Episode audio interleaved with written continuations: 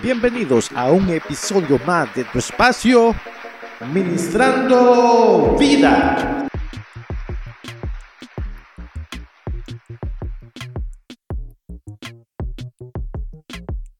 Grabamos desde la República Dominicana para el mundo. Bendecimos en el nombre del Señor a todos aquel que escucha este programa. Bendiciones para ti, bendiciones para tu familia, bendiciones para tus hijos. Que Dios guarde tu entrada y salida en el nombre de Jesús. Damos gracias a Dios porque nos ha permitido ver un nuevo amanecer y compartir con nuestros familiares, compartir con nuestros padres, nuestros hijos, nietos, familia en general. Gracias a Dios por su misericordia que es nueva cada mañana.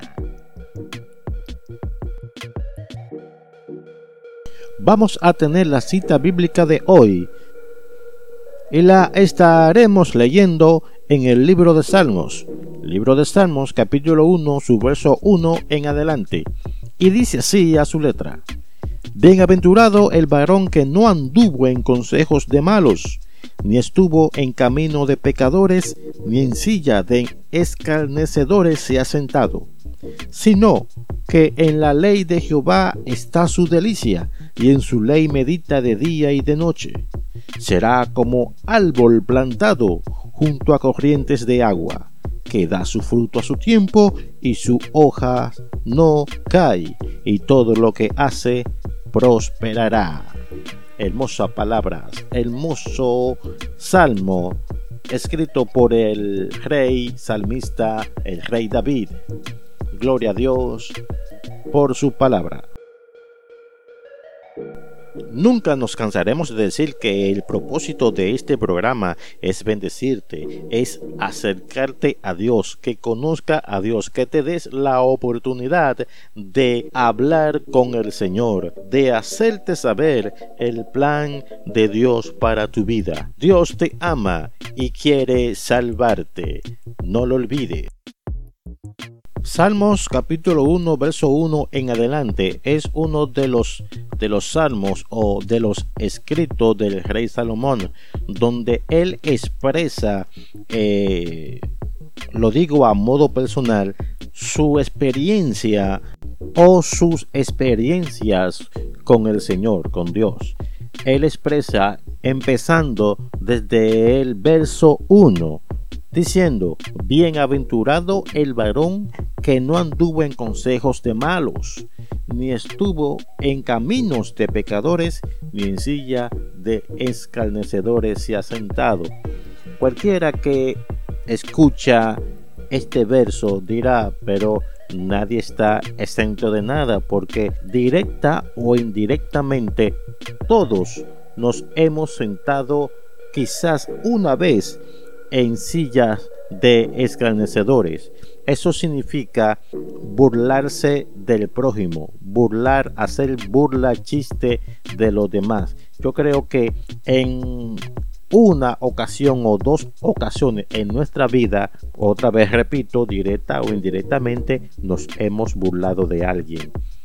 Y él dice, bienaventurado es el varón, la persona, el hombre, la mujer que nunca ha hecho esto. Por eso, esto nos reitera lo que nos dice la palabra de Dios, que nos dice que por cuanto todos pecaron, están destituidos de la gloria de Dios. Estamos destituidos de la gloria de Dios. Eso es lo que dice la palabra. Y para poder otra vez regresar, ser acepto, tener entrada a las moradas que el Señor prometió preparar para todos aquellos que se abocan a Él, es necesario arrepentirse y convertirse. ¿Por qué hay que arrepentirse y por qué hay que convertirse? Para eso vamos a acudir al diccionario. Según el diccionario, dice arrepentimiento, sentimiento de la persona que se arrepiente de haber hecho o dejado de hacer alguna cosa. Pero en este caso en lo que conviene arrepentirse desde el hombre hacia Dios es sentir dolor por apartarse, sentir dolor por haber transgredido las leyes de Dios. Eso es lo que significa arrepentirse. Y asimismo buscaremos el significado de la palabra conversión. Y su significado es, conversión es un término con origen en el latín, conversión, que hace referencia a la acción y efecto de convertir o convertirse, hacer que una persona o una cosa se transforme en algo distinto de lo que es en primer lugar o de lo que era en primer lugar. Estos son los, los, significados de arrepentirse, arrepentimiento y convertirse. Arrepentimiento es sentir dolor por la ofensa, sentir pesar por el atrevimiento de, de pecar contra Dios, de, de ir contra los mandamientos y estatutos que Dios ha designado para la humanidad. Y convertirse es una transformación, que el ser humano llegue a una transformación de actitud, una transformación de pensamiento, una transformación de personalidad, que si era una persona desagradable, se transforme, se convierta en una persona agradable, que si era una persona eh, mal hablada, que se transforme, que se convierta en una persona bien hablada y así sucesivamente. Esto es lo que significa estas dos palabras, conversión y arrepentimiento en el ámbito cristiano. Claro está que al convertirnos y arrepentirnos no vamos a transformarnos en ángeles, seguiremos siendo seres humanos, pero apostando siempre por ser cada día mejores, cada día demostrando amor a nuestro prójimo, cada día haciendo un bien o bien a los demás, todos los días, que todas las personas, que nuestros familiares puedan ver en nosotros al Señor. Es lamentable, pero hay que decirlo, hay muchas personas que se hacen llamar cristianos, creyentes, pero llevan una doble vida y esta forma de vivir no es de un cristiano. Un cristiano no puede llevar doble vida.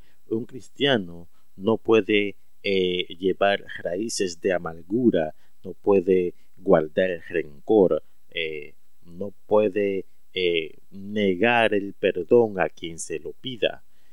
Y son cosas que eh, lamentablemente están pasando y se ven en muchas personas que se hacen llamar cristianos.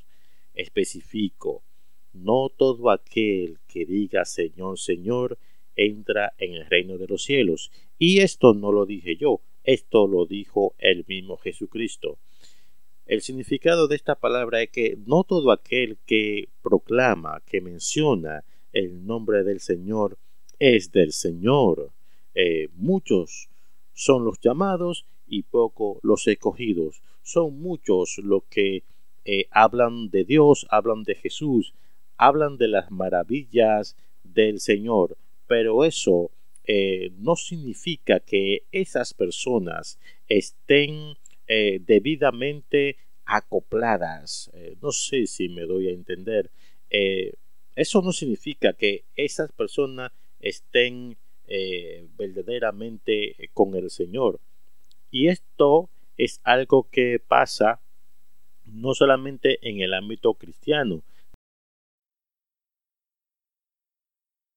también en el ámbito secular pasa. Hay dos amigos y hay uno que se muestra como amigo, pero la verdad no lo es, simplemente está fingiendo ser tu amigo esperando quizás que se dé un negocio, esperando alguna dádiva que tú le vas a dar. Nada, es, esto, este es el, el pan nuestro de cada día, la hipocresía, la mentira, el engaño. Y cuando una persona que se proclame cristiano y siga viviendo de esta manera, a la verdad que, que no está representando los verdaderos intereses del Padre Celestial. No está dando ejemplo. En vez de ser una luz en las tinieblas, se confunde con las mismas tinieblas. Y hablando precisamente sobre esto, quiero conversar en este episodio sobre algo que escribí también eh, hace un tiempo. En este caso, eh, no escribí fecha ni año, pero sé que fue hace un tiempo. Entonces vamos a hablar eh, bajo el tema guarda su palabra.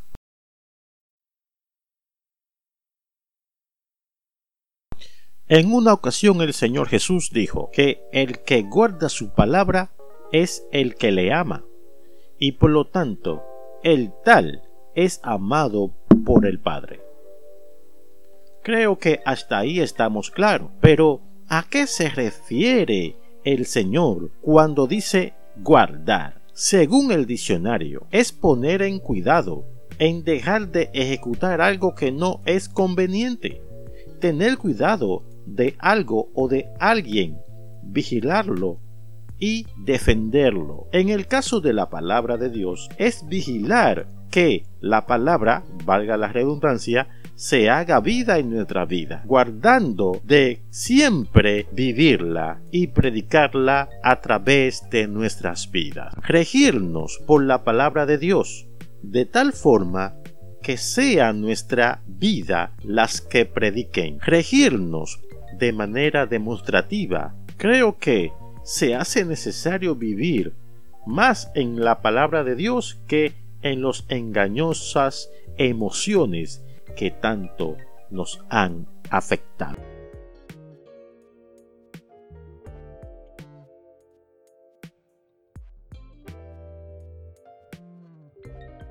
El que ama a Dios guarda su palabra.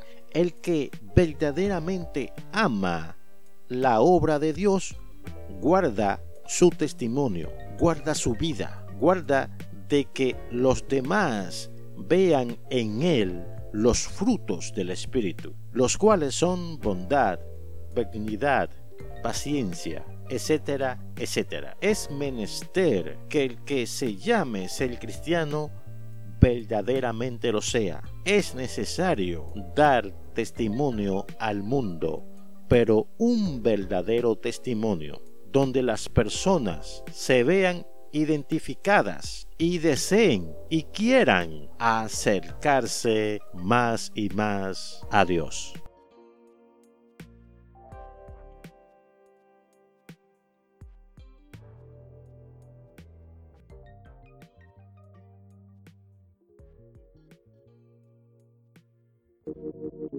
Y hasta aquí nos ha ayudado el Señor. Nos escuchamos en otro episodio de este tu programa Ministrando Vidas.